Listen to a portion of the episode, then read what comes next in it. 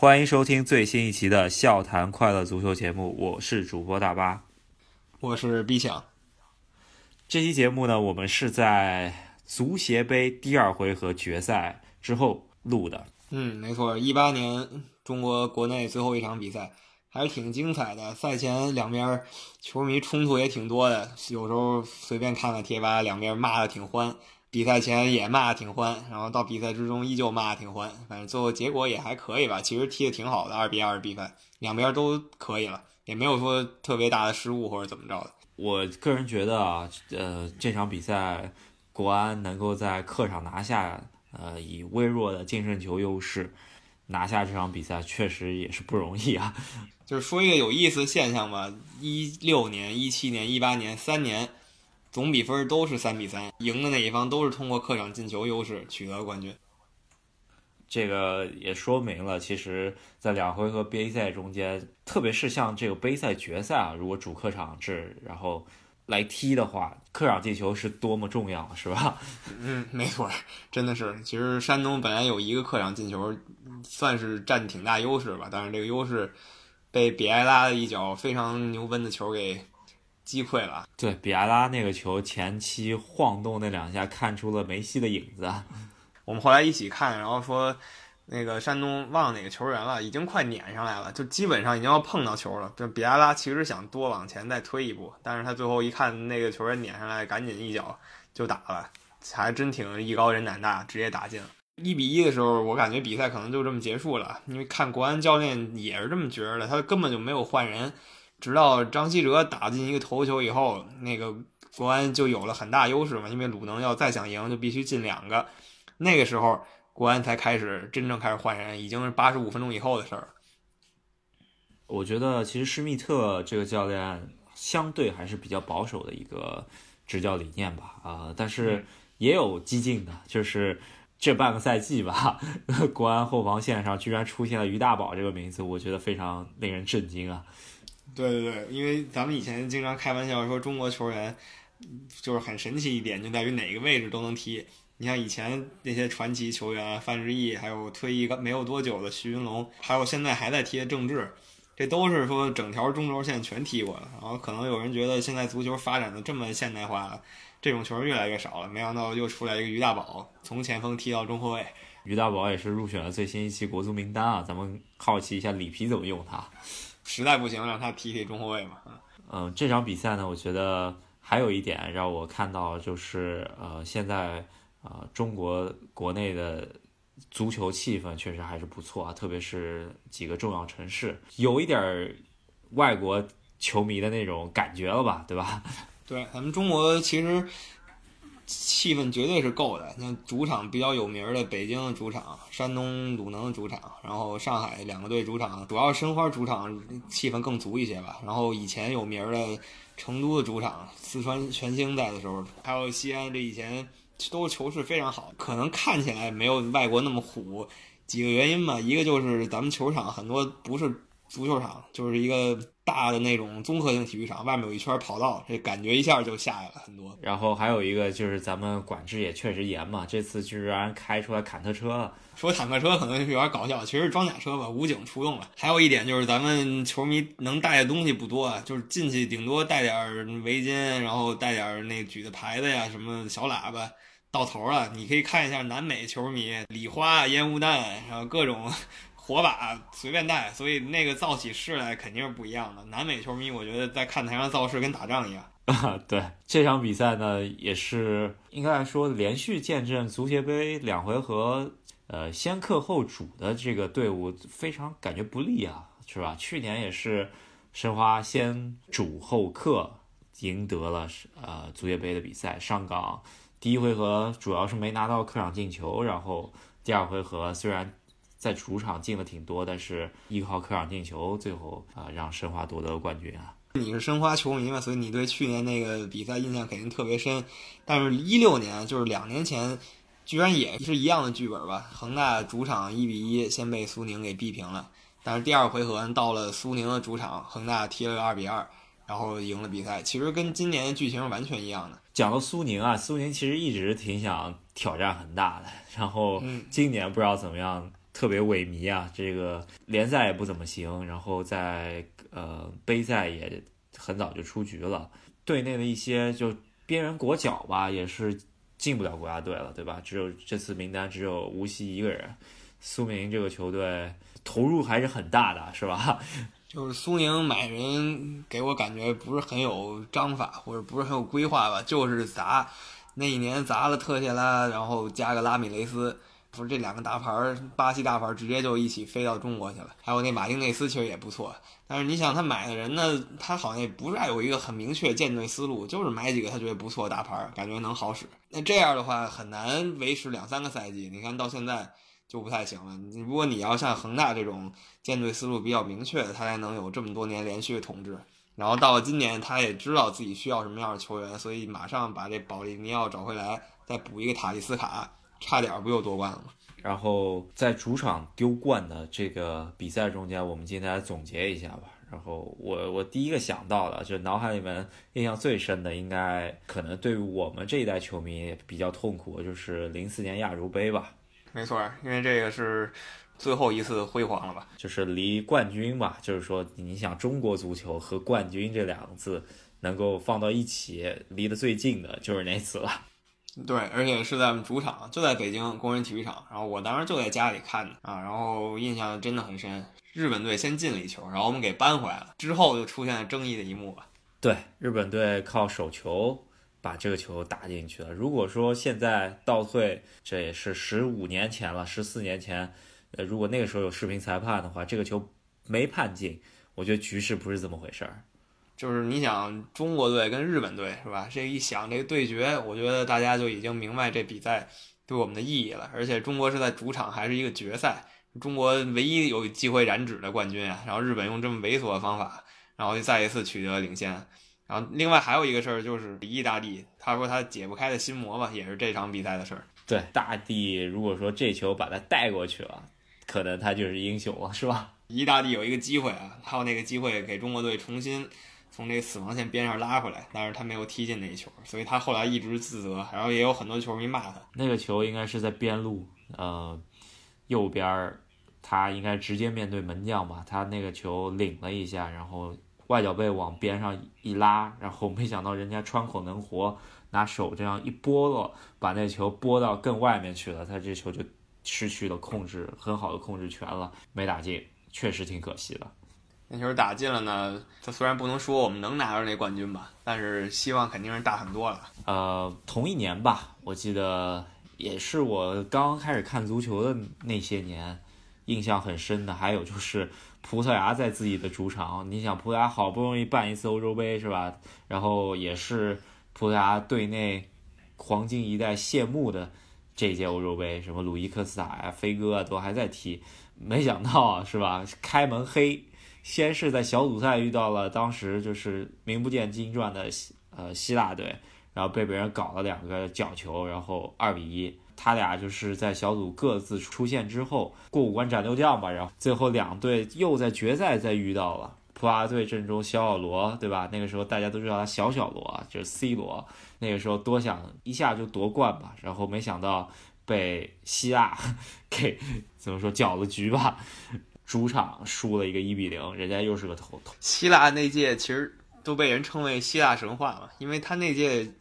球星真的没谁，你你到现在那届球员我也叫不出个谁来。就希腊其实就没有什么足球明星，也没有产出过什么天才球员嘛，就是这波人，然后一直这么打，然后零四年打出来的冠军，确实不可思议了。你看葡萄牙当时春风得意，那几个大牌啊，德科呀、飞哥呀都很猛，然后又出来个 C 罗这种天才。呃，希腊足球那个年代，足球上升到那个阶段，就是以呃战术限制。为主导的，就穆里尼奥的那那一套战术，然后希腊足球就是跟你耗，然后靠角球、定位球给你进球，什么赢了捷克呀、法国。那个时候这套东西还是比较先进的，但是穆里尼奥一直用到二零一八年，这就已经不是不够先进了。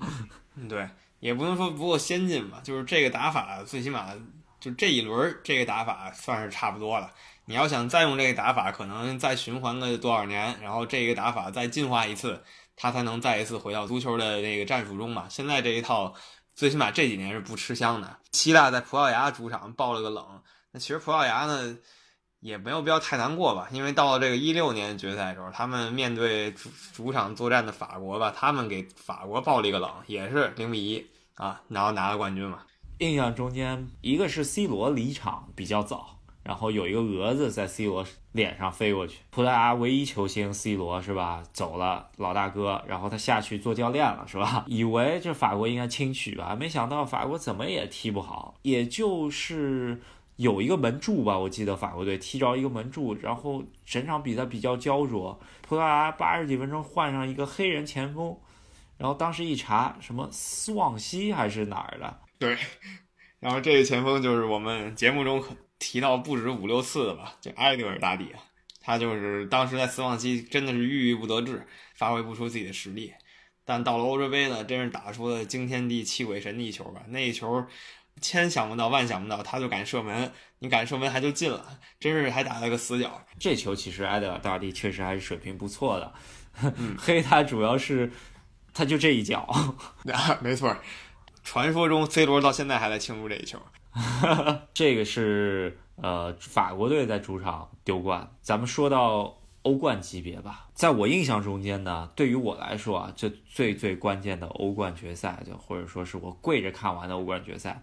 应该是一二赛季，切尔西在客场，为什么安排到客场呢？并不是说拜仁就是占了一个主场优势或者怎么样。一般欧冠决赛的主场场地啊，就是举办场地是在大概差不多一年前就定好了。正好赶巧拜仁进了决赛，然后切尔西必须得去拜仁的主场踢比赛。主客场球票还是一半一半分的，但是人家肯定对更衣室什么都熟啊。就还是有一定的主场优势的。切尔西那场比赛打的确实也是惊天地泣鬼神吧。其实整场比赛大家都特别保守，前八十分钟可能大家都记记不住有些什么镜头了。呃，应该来说是拜仁通过呃穆勒吧，在八十几分钟进了一个球。这之后我就绝望了。我切尔西第二次进决赛，上一次零八年莫斯科雨夜是吧？多么遗憾啊是吧？这批球员就。已经都三十三、三十四了，如果这一次再被拜仁这么搞了，那基本上就是这批球员就是没有这个欧冠梦了吧？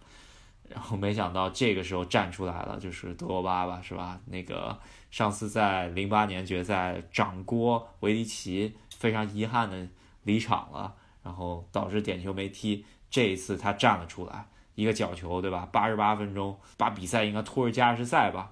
然后在加时赛中间，德巴踢左后卫铲球铲了罗本吧，这个球被判了一个点球，有点忘记了到底是谁去罚的，但是我当时就记着我脑子是懵的，我觉得这个切尔西不会说大风大浪的冠输在这儿吧，然后这这球居然就是没进啊，拖入到点球，可以说切赫在扑到第四个点球的时候，德巴站上去。最近不是德巴刚退役嘛？看了纪录片里头，他说他走上去的那几步路上，他在想他到底要以什么方式，以什么样方式去踢这个点球来完结自己这么一个梦想。他说我本来想是来一个齐达内式的勺子点球，然后他他走到一半的时候，他心里说不要不要，来一个就普通的吧。然后掉了一个左边，非常普通的一个推下脚，把这球踢了进去。当时他脸。我看的时候脸部是抽搐的，这个对于切尔西来说，这个冠军太重要了。嗯，就是切尔西投资整整十年以后，终于拿到了欧洲最高级别的冠军，然后欧洲球迷也终于认可切尔西是个豪门球队了。就之前一直有人说啊，切尔西没有历史什么的，反正尤其英格兰球迷最喜欢这么说。这个是在把拜仁这么一支德国球队啊，都已经。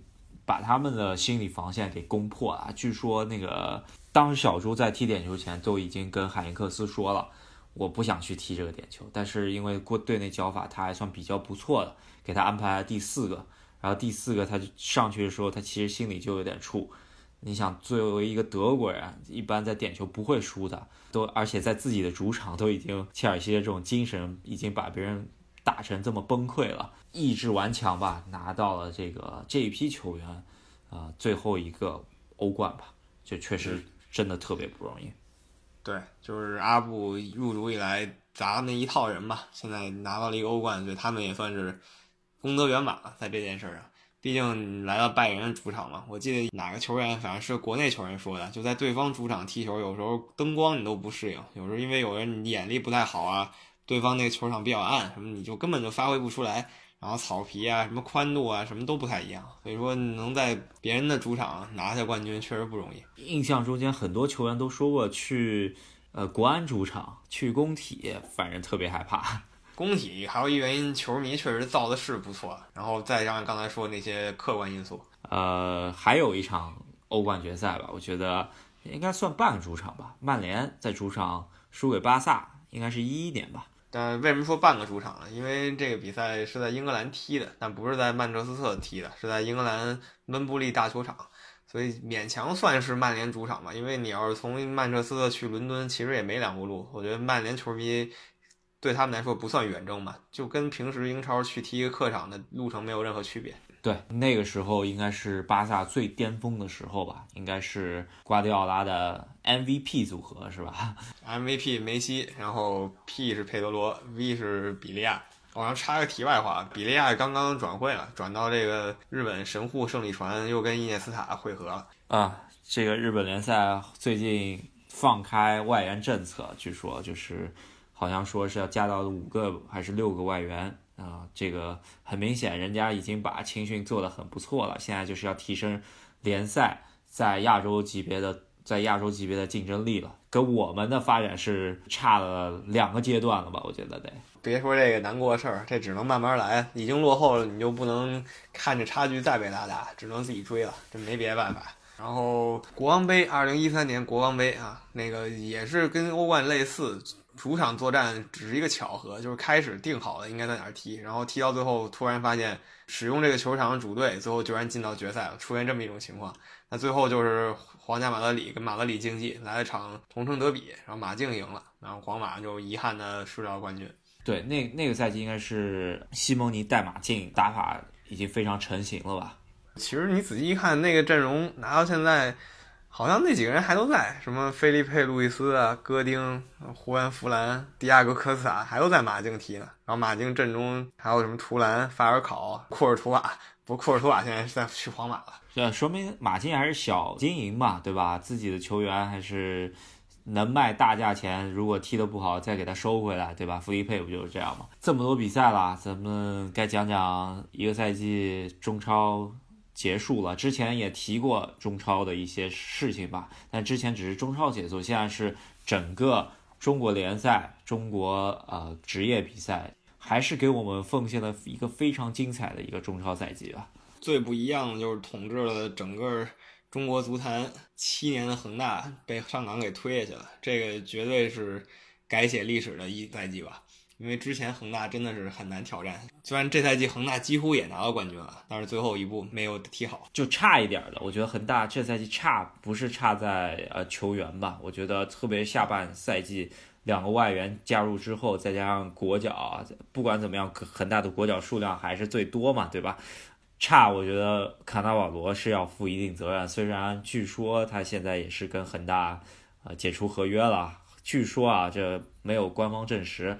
然后据说恒大又去找斯科拉里了。然后这恒大这个管理层非常搞笑，他这个教练就是卡纳瓦罗做完，斯科拉里做，斯科拉里做完，卡纳瓦罗做，卡纳瓦罗做完再是斯科拉里做。如果是这样的话，是我觉得这个有点没必要了，也该换种活法，跟辽足一样。咱们来说说这赛季比较印印象深刻的一些镜头吧。第一个第一场比赛就是。联赛首回合吧，咱们那个时候刚开始做这个节目，八比零那个比分确实还是确实令人印象太深了。为什么当时震惊呢？因为大连一方开赛前两周前完全没有他的信儿，大家就觉得大连有一个球队升上来中超，然后升满满，目标保级呗。就突然有一下，在一周之内，他就把卡拉斯科、盖坦就直接就给挖过来了，当时绝对是把国内球迷全给震了。方特对吧？三个大牌，现在方特回去了，现在用的木谢奎。当时这三个大牌据说是飞机飞上海，然后直接就是客 踢客场，就都没去过大连。我们这个节目第一期啊，就是还没有正式开始做，我们只是试播的时候就踢了这场比赛嘛。然后感觉时差都没倒过来，仨人就上了。当时有球迷调侃说，卡拉斯科这场球热点图就在中圈，因为开球开了八次。对，然后第二轮，呃，说实话，这个中超赛季在一开始就抓人眼球吧，是吧？嗯。呃，恒大四比五输了一个他的隔壁对手吧，那个肖智那个绝杀进球确实还是对那个球，我觉得我能记很久啊。恒大输了一个四比五，其实有意思的是，恒大在第二轮输了一个四比五，然后在倒数第三轮又在主场输了一个四比五，可能这两场球，这两个四比五就决定了他这个赛季最终功亏一篑吧。这场球应该就是恒大在主场天河。跟上港踢的这场天王山之战吧，哦，还有一场也是要跟恒大有关的，倒不是说我们多不喜欢恒大，主要恒大确实在过去几年完全吸引了球迷的眼球吧，很多球队都把恒大当靶子，说如果你能赢了恒大，就说明你怎么怎么样，就类似于在 NBA，如果你能把姚明给冒了，就说明你怎么怎么样的那种感觉。我觉得主要还是恒大前两年得罪人确实有点多，什么老在别人主场什么来个最低消费呀什么的，对吧？对，最打脸的这赛季还是说恒大输球就在大连那地儿输了个零比三啊！大连那场球扬眉吐气了。对，卡拉斯哥那个晃动之后踢了一脚死角，我觉得西超水平的球员在中超踢，对吧？是，确实真的他想踢就是碾压。然后还得再说一下恒大，他在长春有一场球，然后也是输了，输给我记得是最后长春拿下恒大的时候，大家都觉得多少有点不可思议吧？就那个时候东北两个队踢的都不错，长春甚至能在第五、第六左右的位置结束这个赛季，然后觉得大连一方呢，经过赛季初的震荡，到了赛季中期和中后期的时候呢，保级已经完全不是问题了，甚至可以冲击上半区。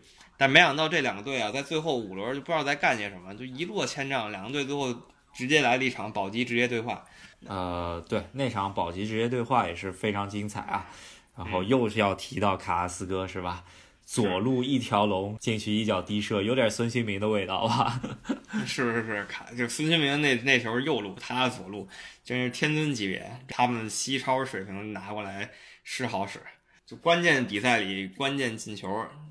那场比赛也是确实令人印象深刻，还有赛后长春球迷比较痛苦吧，对吧？确实啊，因为长春你真没想到他这赛季会降级，前二十轮踢的都相当不错。你要说他降级，真的很难想，降级一直是重庆，然后河南和贵州这三个队嘛。泰达有一段不太稳，就这三点五个队吧，就没想到最后搅进来的是大连跟长春。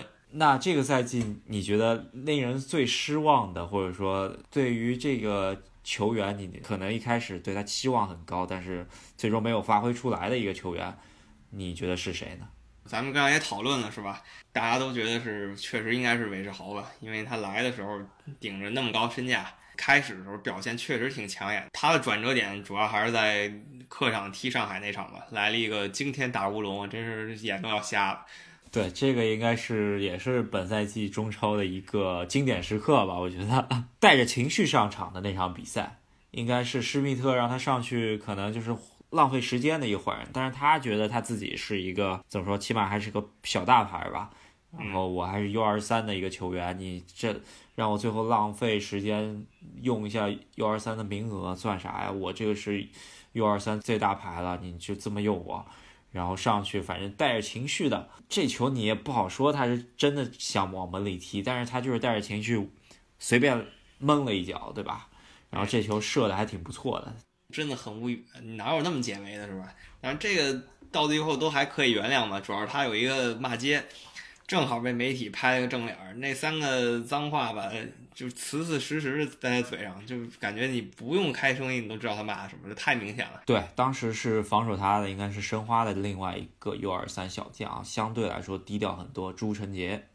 所以说他的态度要不端正的话，以后技术再好，多少还是有点问题。毕竟咱们这英格兰球痞看那么多，有几个最后真终成大器的啊？反而是斯特林这种，是吧？就成了一个。半气吧，只能说斯特林还有很长路走，像什么加斯科因啊什么的，天赋那韦世豪肯定是比不了的。但是加斯科因这种球员把自己毁成什么样了，对吧？然后最令人期待的，或者说是发挥呃突然冒出来的球星，我觉得应该还是要呃归功于 U 二三政策吧，出来一波 U 二三的呃小孩吧。特别是这次入选国家队的啊，一个是啊郭全博，我觉得这个赛季真的令人眼前一亮。不是这个我也挺意外的，因为侯森呢有点神经刀了，就是侯森就是北京队原来第二门将，因为第一门将杨志一直受伤啊，所以就把这第三门将给扶正了。然后他现在也被带到了国足大名单里，而且我们觉得他可以作为三门参加亚洲杯。然后还有就是刘奕明吧，我觉得也是感觉这 U 二三里头比较稳的一个中卫，呃，这这个赛季也是基本上踢完了整个赛季吧。申花队这边，我觉得朱晨杰确实一个好的发现，但是特别是他在后期长场首发对阵外援有些防守失误，还是需要进步一些，毕竟他才刚刚成年嘛，啊，走要走的路还是很长的。然后还有黄子昌，我觉得也还可以吧。赛季初的时候，呃，特别猛，被别人研究透了之后，感觉就势头掉下去不少了。查了一下数据，这赛季踢了十九场，还可以吧。二十一岁十九场可以接受，下赛季应该能踢更多，就看看能能不能提高自己水平。然后下赛季吧，呃。